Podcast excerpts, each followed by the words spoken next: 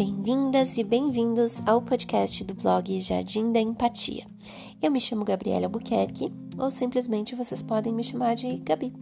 Eu sou psicóloga e criei esse podcast como um meio de divulgar ideias sobre psicologia, comportamento, comunicação não violenta, arte, educação e bem-estar.